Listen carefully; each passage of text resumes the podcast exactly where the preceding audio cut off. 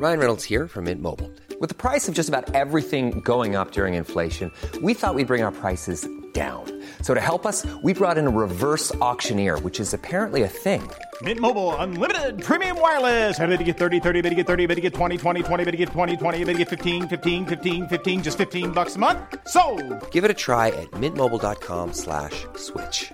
$45 upfront for three months plus taxes and fees. Promo for new customers for limited time. Unlimited more than 40 gigabytes per month. Slows. Full terms at mintmobile.com. Dixo presenta Factor Kaiser con Max Kaiser. Dixo is back. Información trascendente con Max Kaiser.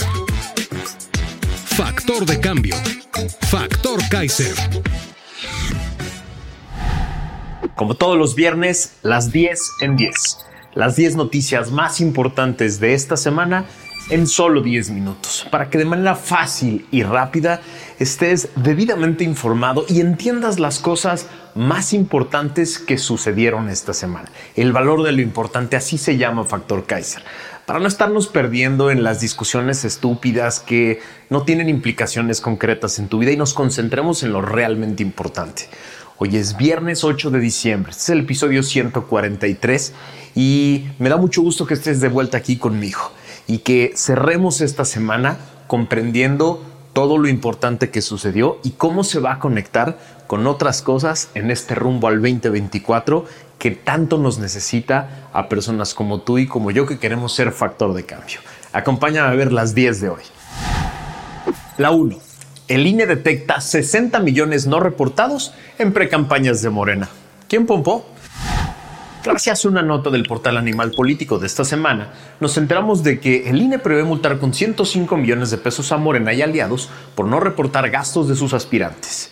¿Qué encontró el INE en los reportes de gastos de Morena y aliados? Bueno, detectó que los partidos reportaron que el costo de su farsa de proceso interno fue de 27 millones de pesos, pero en realidad gastaron más de 87 millones de pesos, lo que implicó un gasto no reportado de 60 millones, correspondiente principalmente a Morena, cuyos aspirantes trataron de ocultar 53 millones de pesos a la autoridad electoral.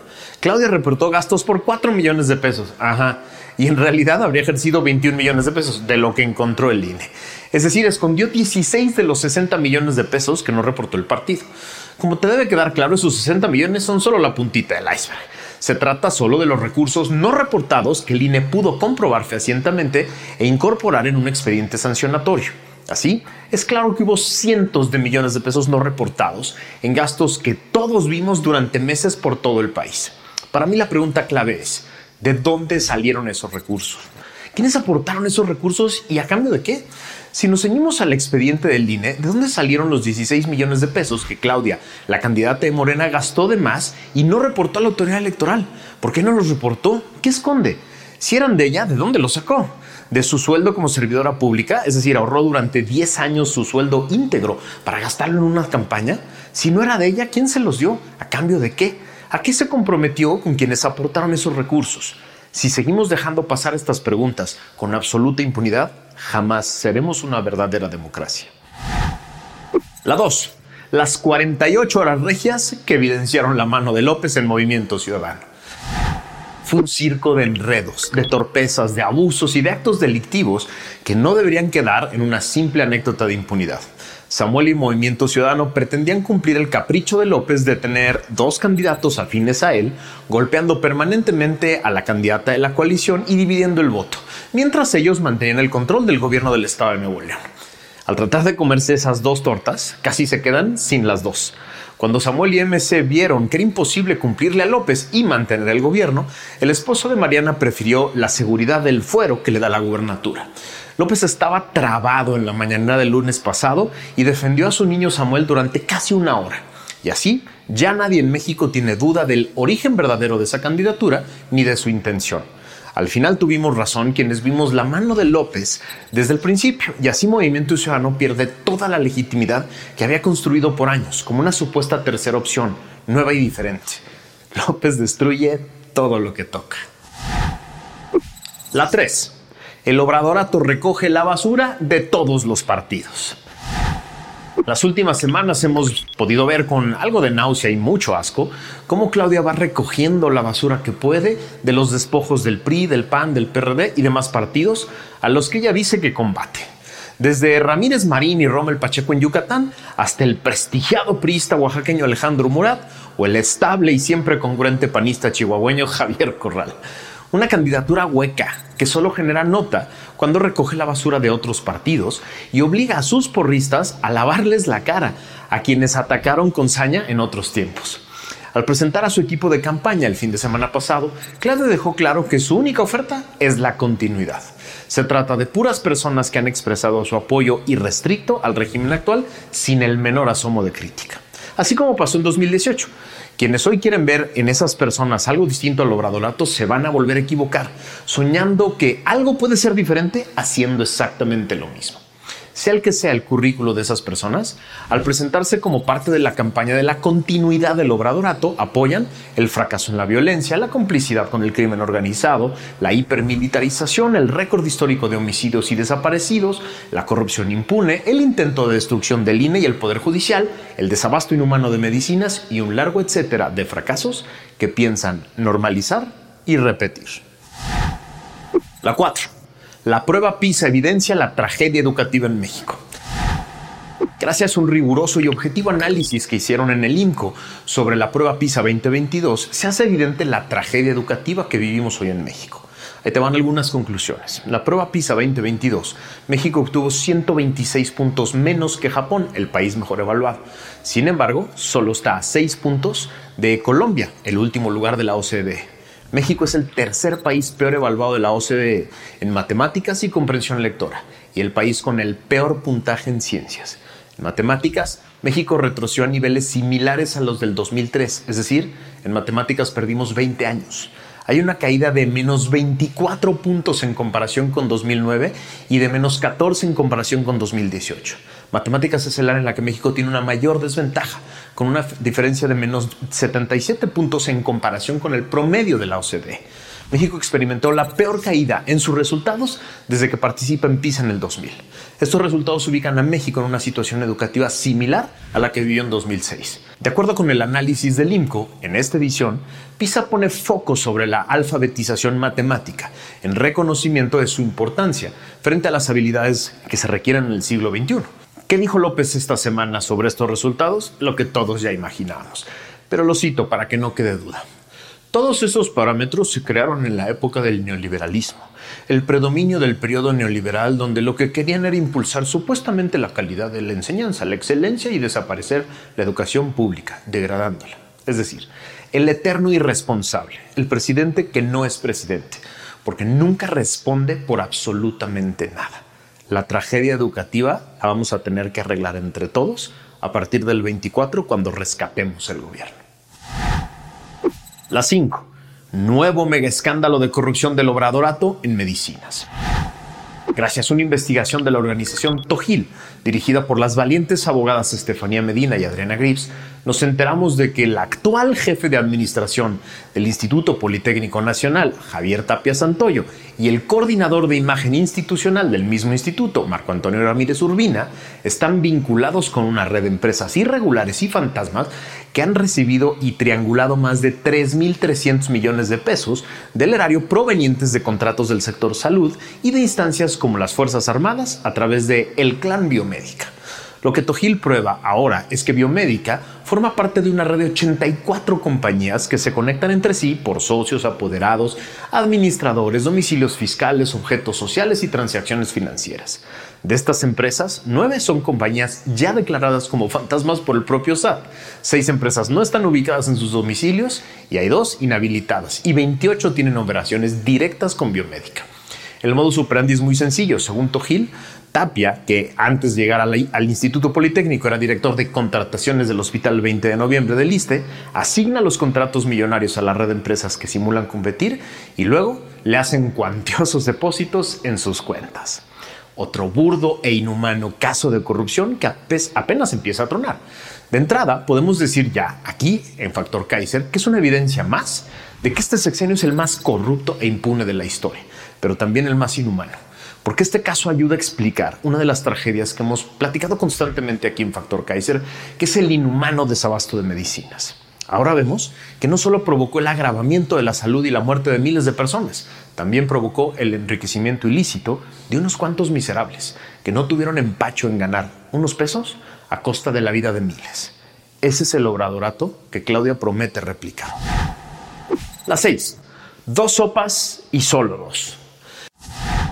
Leo y escucho por varios lados a muchas personas decir que quisieran un candidato a la presidencia con la visión estratégica de Churchill, la sagacidad mental de Obama, el valor de Golda Meir, la sensibilidad de Mandela y el carisma de Trudeau, además del equipo de Tony Blair de los 90 y un partido perfecto, unido, que solo haya dado buenos resultados. Qué chingón sería, ¿no? Yo también quisiera algo así. Pero como no soy un niño de 7 años que cree que una fantasía puede hacerse realidad, sino un adulto que sabe que debe trabajar y construir con lo que tiene, puedo decirte con seguridad que hoy solo hay dos sopas. La sopa 1 se llama continuidad del fracaso y es una sopa que te ofrece a una candidata impuesta por López con muy poquito carisma, muy poquita tolerancia a la frustración, mucha soberbia, que ya dijo de todas las maneras que pudo que no le va a mover una coma al proyecto de López, que no va a corregir uno solo de sus fracasos, que se rodea de puro palero de López y que están dispuestos a comerse los sapos que estén disponibles con tal de que López nunca se sienta mal ni quede mal. La sopa 2 está en construcción y se llama Alternativa de Reconstrucción y Rescate. Es una sopa que está preparándose con ingredientes muy interesantes. Una candidata que se le impuso a los partidos con el apoyo de la sociedad, que tiene una gran simpatía y autenticidad naturales, que ha construido su propia carrera, que ha criticado y denunciado formal y abiertamente y además de valientemente los peores casos de corrupción de este sexenio, mientras otros se callaban que está conformando su equipo de campaña y que está rodeándose de expertos en distintos temas para construir una visión alternativa de país y que está dispuesta a escucharlos y a darles la responsabilidad de construir propuestas concretas. Dos sopas, tú decides. La 7. El nuevo escándalo de corrupción de los López.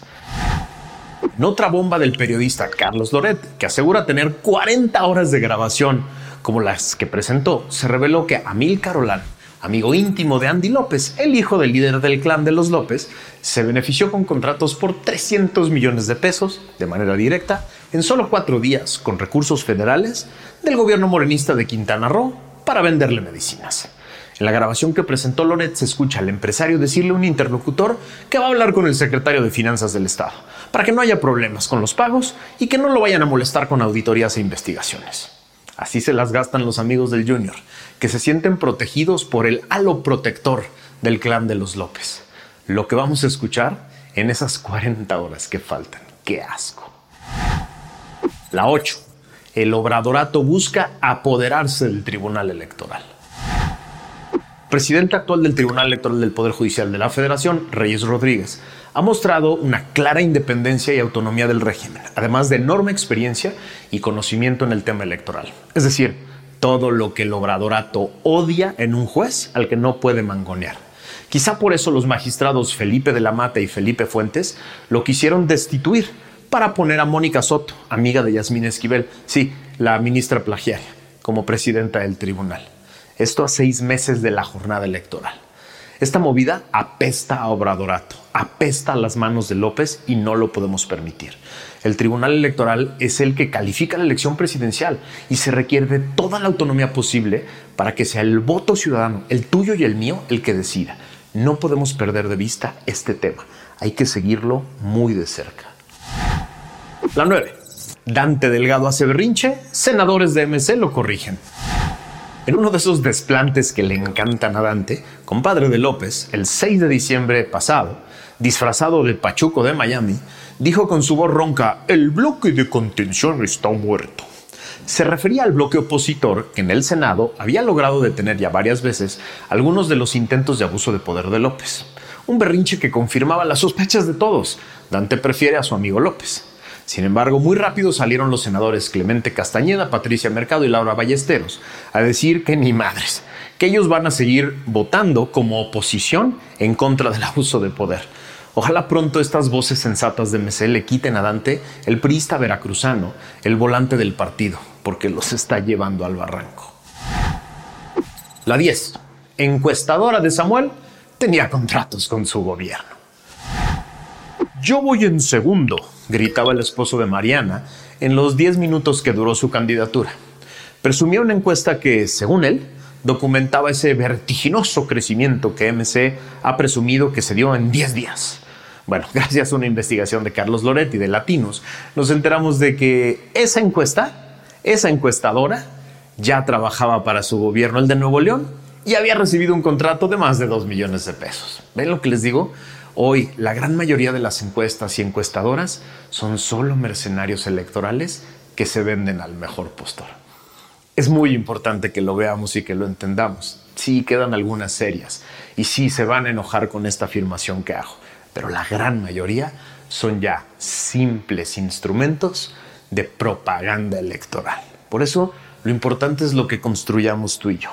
Lo importante es lo que vayamos generando de movimiento en torno a la candidatura que tú quieras, a la que tú elijas, para que poco a poco se vaya construyendo una tendencia. Estas dos sopas son cada vez más claras y tú tienes que escoger una de las dos. Las dos diferentes representan cosas completamente diferentes. La primera representa continuidad de esto que vivimos hoy de la tragedia educativa, de la militarización, de la violencia, de la corrupción impune. Eso representa y eso es lo que te venden. Si eso es lo que te gusta, esta es tu sopa. La otra sopa se está construyendo y la podemos construir juntos. Tenemos un buen rato para hacerlo. Necesita de todos, necesita de la energía y necesita de la capacidad de todos. Pero sobre todo necesita que estés bien informado para que entiendas claramente los ingredientes que conforman cada una de estas dos sopas. Gracias por haberme acompañado esta semana. Como siempre te pido que te suscribas a este canal. Estamos creciendo y creciendo en las diferentes plataformas, pero necesitamos más. Necesito de tu apoyo. Necesito que me ayudes a difundir estos programas por todos lados para que cada vez más personas estén realmente enteradas de lo que pasa y que no se vayan con la finta de los discursos oficiales, que generen su propio criterio, que se conviertan en factor de cambio.